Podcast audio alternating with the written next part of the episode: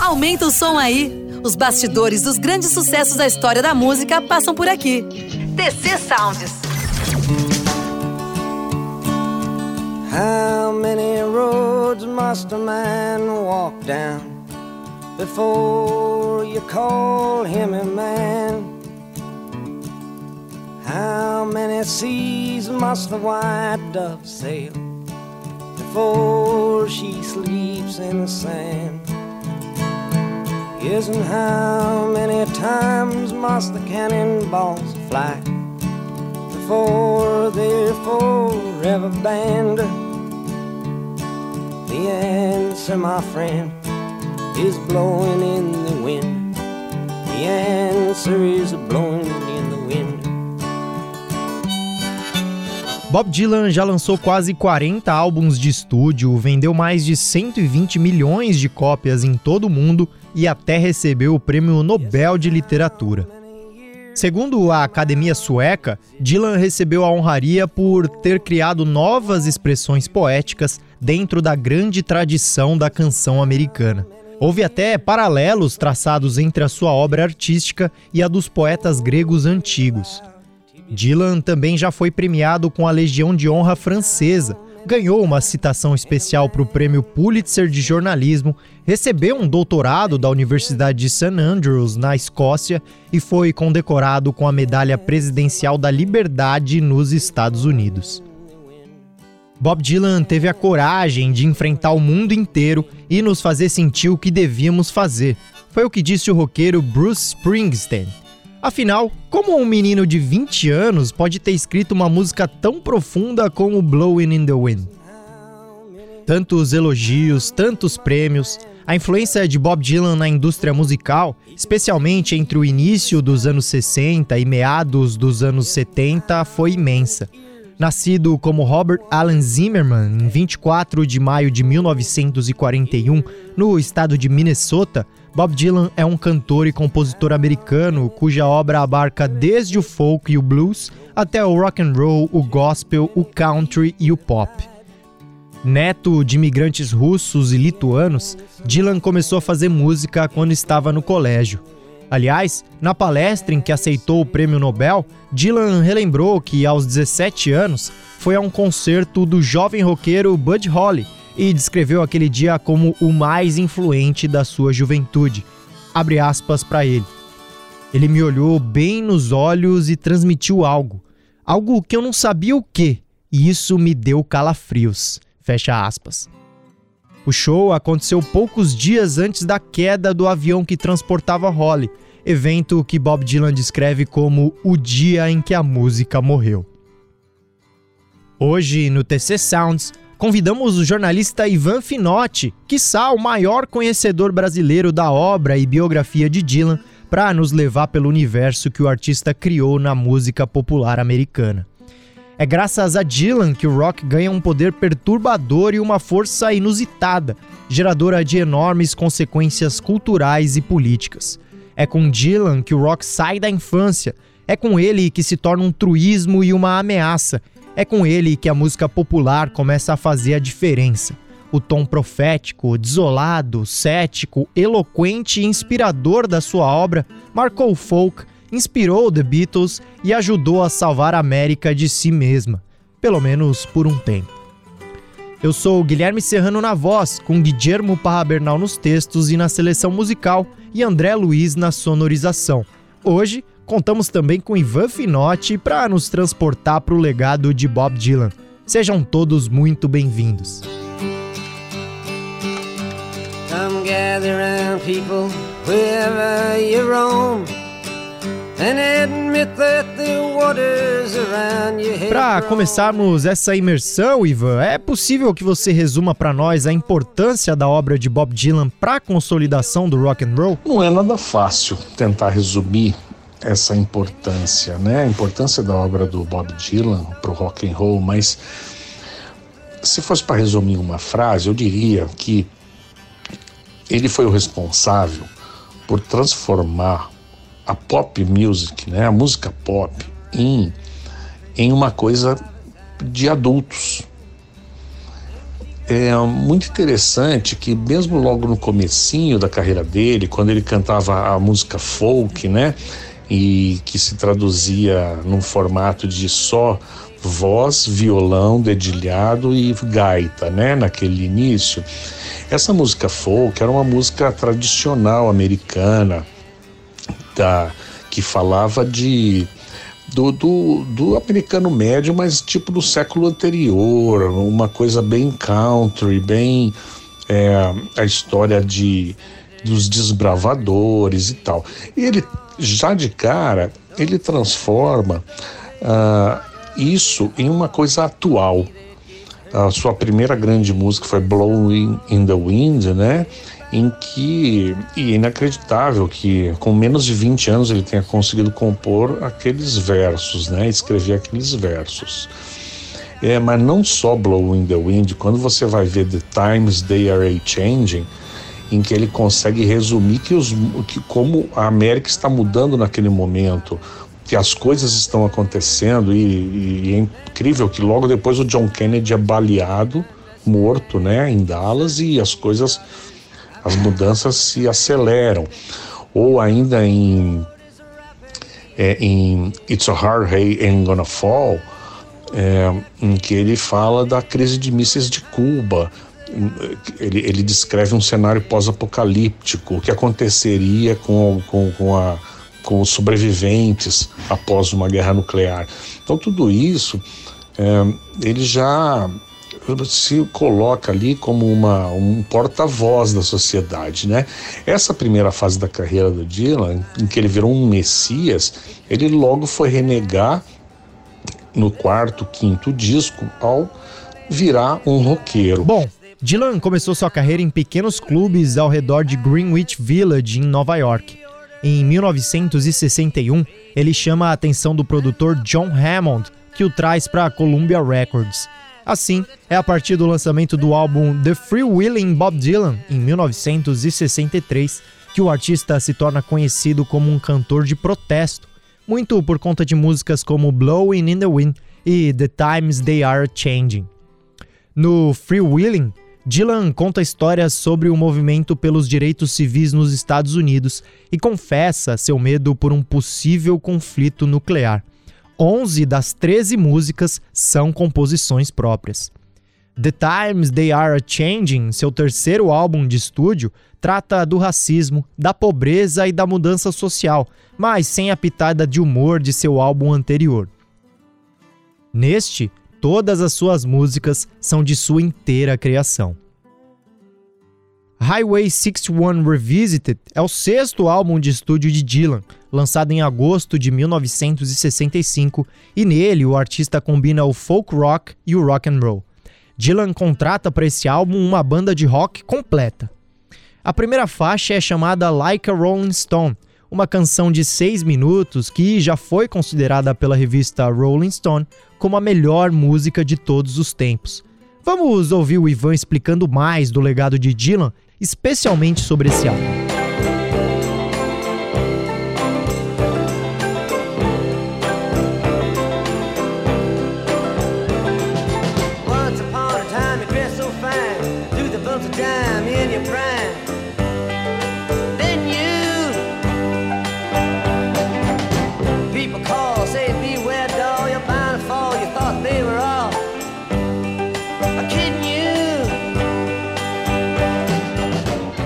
Após a chegada dos Beatles né, na América, com guitarras, ele foi pegar sua guitarra também.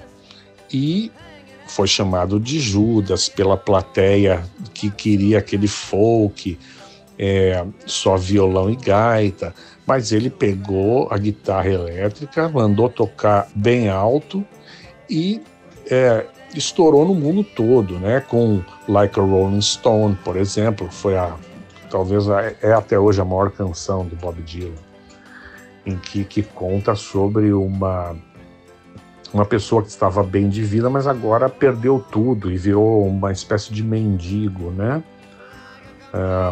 ele não detalha por que isso. Talvez a pessoa tenha jogado nas ações erradas na bolsa, né?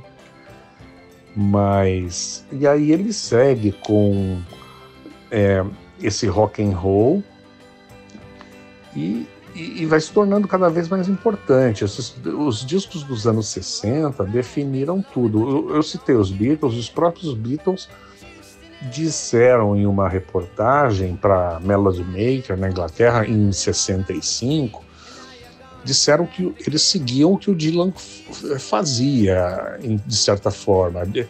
A palavra deles foi Dylan shows the way. Ou seja, Dylan mostra o caminho. E realmente, após esses discos de rock, três discos, quatro discos de rock, ele para tudo isso e inventa a country music que a gente conhece hoje. Um country rock, que veio a ser seguido por um monte de bandas como The Birds, uh, Buffalo Springfield e, e, se tornou New Young, né? E se tornou uma outra vertente. Ele é pródigo em criar vertentes e as pessoas irem atrás. Ou seja, é um cara que está sempre em primeiro lugar é, nas coisas que faz. Um outro, uma outra coisa, por exemplo, ele foi, foi o primeiro pessoa a ter discos piratas sobre ele, é, a, com, com músicas dele. As pessoas pegavam gravações que não estavam disponíveis, né, nos discos e, e começaram a compilar esses discos pirata. É, uma coisa que que era inédito. Ele também de, muitos anos depois, nos anos 90, ele, ele foi o precursor de fazer caixas é, com gravações inéditas, isso já nos anos 90, e, e, é uma coisa que se tornou um padrão na indústria, né? Hoje todo grande artista tem ali as suas as caixas de raridades é, e, que, e, e aqueles consumidores, aqueles fãs que eram garotos antigamente se tornaram adultos com poder aquisitivo e podendo comprar, né, esse tipo de, de produto. Então ele é, ele é um inovador, né, sempre em todas as áreas.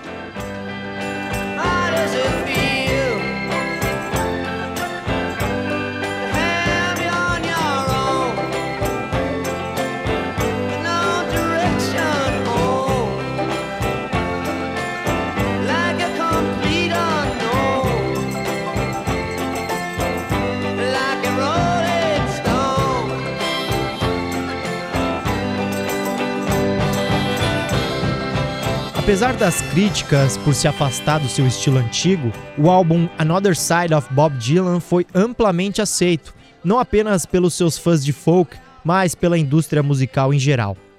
Após um acidente de motocicleta em 1966, considerado muito impactante na vida de Dylan, ele se recusou a fazer turnês por oito anos.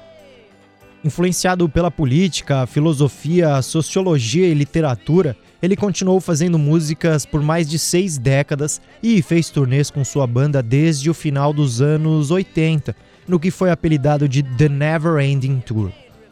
A revista Time 100 o descreveu como um poeta mestre, crítico social cáustico e intrépido, o espírito orientador da geração da contracultura. É isso mesmo, Ivan? É, eu, eu acho que tá bom, né? Essa, essas características que a Time apontou. É claro que para o fã, ele é tudo isso e muito mais, né? Ele tem. Ele é um. O fã considera ele um messias, né?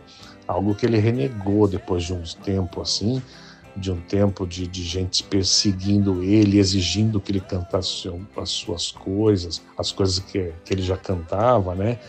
É, pessoas que se, se colocavam contra as mudanças é, da carreira dele mas ele é, é, é, eu acho que essa lista de, é, de características que a Time colocou é, já coloca ele como um dos grandes artistas do século XX. Eu entrevistei há dois meses atrás o, o diretor dos estudos de Bob Dylan da Universidade de Tulsa, porque foi o, o Dylan fez 80 anos, né, em maio agora de 2021 e, e uma das reportagens que eu fiz para a Folha sobre isso foi querer descobrir que história era essa, que ele estava sendo estudado em uma universidade norte-americana. E é na, na, Universidade de Tulsa já fazem uns sete anos que existe esse curso em que as pessoas se formam é, estudando é, uma, uma, as classes assim, Bob Dylan ou a música pop no século XX, isso em cima das canções dele. É muito interessante. Eu entrevistei o Sean Lathan, que é o, esse diretor. O Sean Lathan, ele era especialista em James Joyce, que é um dos três maiores escritores do século XX, né? E, e se tornou depois especialista em Bob Dylan. E, e segundo o Lathan, uh, o, o Dylan e o James Joyce estão no mesmo nível de é, de, de, importância artística. Parte do mérito de Dylan não diz respeito somente à música que produziu, mas sim a como ele conseguiu influenciar muitos grandes músicos da sua geração. A obra dele, em meados da década de 60, reinventou as regras conhecidas de linguagem e demonstrou que as estruturas do rock podiam acomodar temas desconhecidos, ousados e inteligentes. Ele não teve medo de mudar completamente seu estilo e nunca pediu desculpas por isso, principalmente porque sempre gostou de experimentar com a sua obra. Sem isso, é inconcebível que os Beatles pudessem produzir músicas como Nowhere Man ou A Day in the Life, ou mesmo que os Rolling Stones fizessem sua declaração mais provocadora, I Can Get No Satisfaction. Quando Dylan fez um show em 17 de maio de 1966, Pouco antes de começar a tocar Like a Rolling Stone, alguém na plateia o chamou de Judas por ter abjurado do folk e se convertido ao rock. Dylan simplesmente se virou para sua banda e disse: Toque alto pra caramba! Ivan, agora nos conte. Qual foi a sensação que você teve quando Bob Dylan ganhou o prêmio Nobel? A minha sensação é, foi a seguinte: eu estava é, no avião de Brasil, de São Paulo, para Nova York. E quando eu cheguei em Nova York, tinha alguns telefonemas no meu celular. Quando eu liguei o celular, eram as pessoas da, do jornal, da Folha, me dizendo que o Bob Dylan tinha sido anunciado como vencedor. Era outubro de 2016 isso. E é, eu fiquei meio em pânico. Por quê? Porque eu, é, eu, eu sou jornalista e eu tinha que escrever sobre isso, porque eu era editor da Ilustrada nesse momento, mas eu sempre fui um especialista de Dylan lá no, na Folha, né?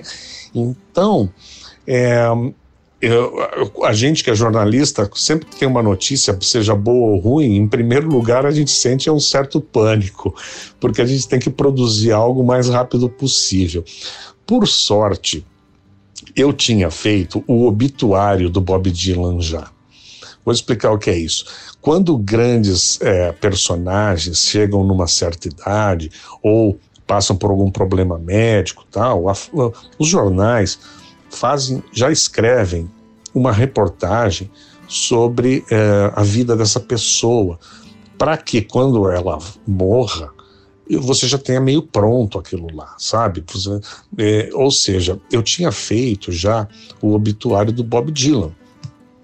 E o, eu já tinha feito também o do David Bowie, o que, no caso, foi muito bom, porque quando ele morreu, às sete e meia da manhã, a gente ficou sabendo, às oito horas da, da, da manhã já estava uma matéria de mais de uma página do, do David Bowie no ar, no, na folha digital, né?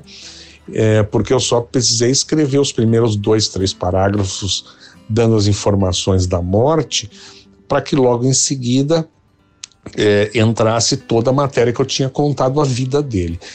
No caso do Bob Dylan, ele não morreu, mas ele ganhou o Nobel, que foi, uma, é, foi o primeiro Nobel dado a um cantor, compositor, a um músico, né? Um Nobel de literatura. Então, ele merecia tudo isso, merecia uma cobertura de, de bastante profundidade. Então, como eu tinha dito, é, é, eu sou, como eu tinha já escrito, eu simplesmente escrevi em três parágrafos ali. Bob Dylan acaba de ser anunciado é, tal. Ele ainda não disse, não disse nada e taranã, o Prêmio Nobel de Literatura é a primeira vez, tal. E aí seguia com uma página de jornal contando a história do Bob Dylan.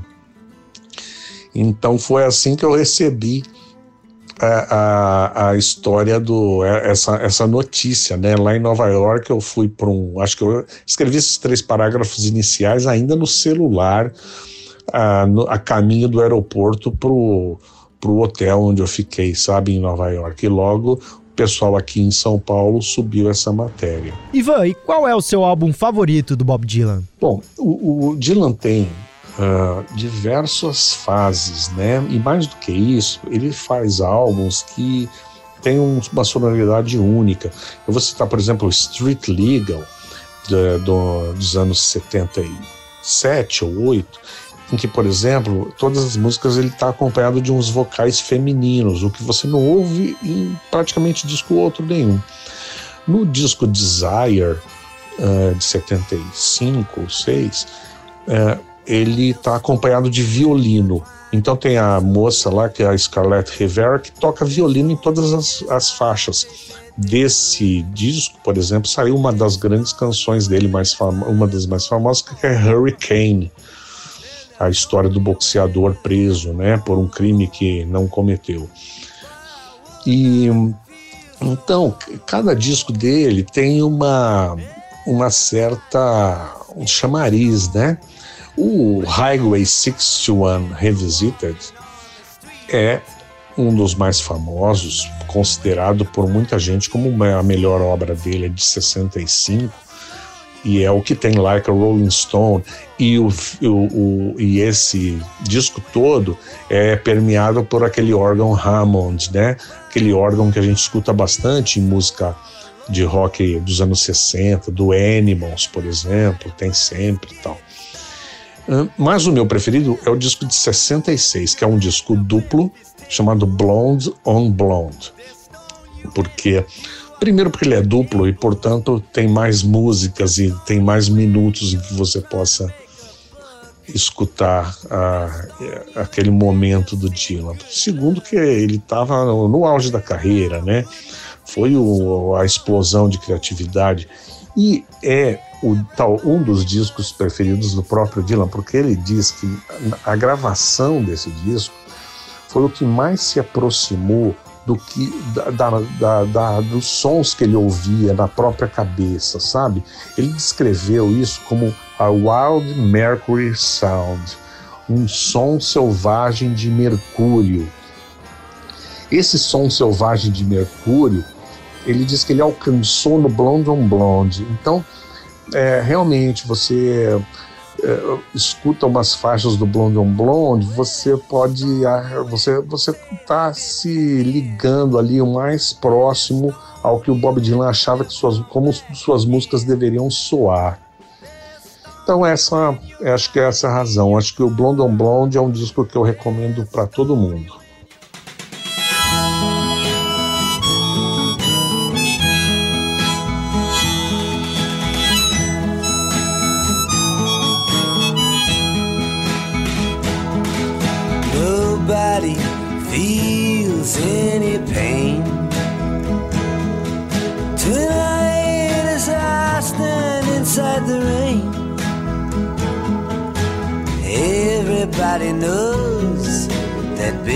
Baby's got new clothes. But lately I see her ribbons and her bows have fallen from her curls. She takes just like a woman. Yes, she does. She makes love just like a woman. Yes, she does, and she aches just like a woman. But she breaks just like a little girl.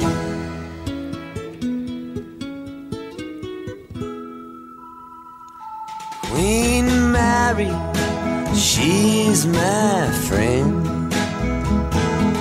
Yes, I believe I go see her again. Nobody just to guess that baby can't be blessed till she finally sees that she's like all the rest with her fog, her amphetamine, and her pearls. She takes just like a woman. Yes, she makes love just like a woman. Yes, she does, and she aches just like a woman. But she breaks just like a little. Recentemente, o Blonde on Blonde fez 55 anos. Como o Ivan colocou, o álbum é misterioso e sedutor. Gravado rapidamente com músicos de sessão de Nashville, Blonde on Blonde traz pequenas peças cintilantes de piano, linhas sulfúricas e guitarras doces. Músicas como Visions of Johanna, I Want You e Stuck Inside of Mobile with the Memphis Blues Again são clássicos da desolação. Just Like a Woman é, quiçá, a música mais interessante desse álbum. Muitos críticos sentem nessa canção uma inconfundível influência do selo negro Motown, especialmente do cantor Smokey Robinson. Dois meses depois de lançá-lo, Dylan sumiu abruptamente por conta daquele acidente de motocicleta. Ele fugiu para Woodstock para se recuperar das feridas físicas e mentais do acidente e também do estrelato. Bom, mas nós paramos por aqui. Agradecemos a Ivan Finotti pela sua participação nesse episódio especial do TC Sounds sobre Robert Allen Zimmerman, ou mais conhecido como Bob Dylan. O TC Sounds fica por aqui. Até a próxima. Yes, just like a woman. Yes, you do. Then you ache just like a woman. But you break just like a little girl.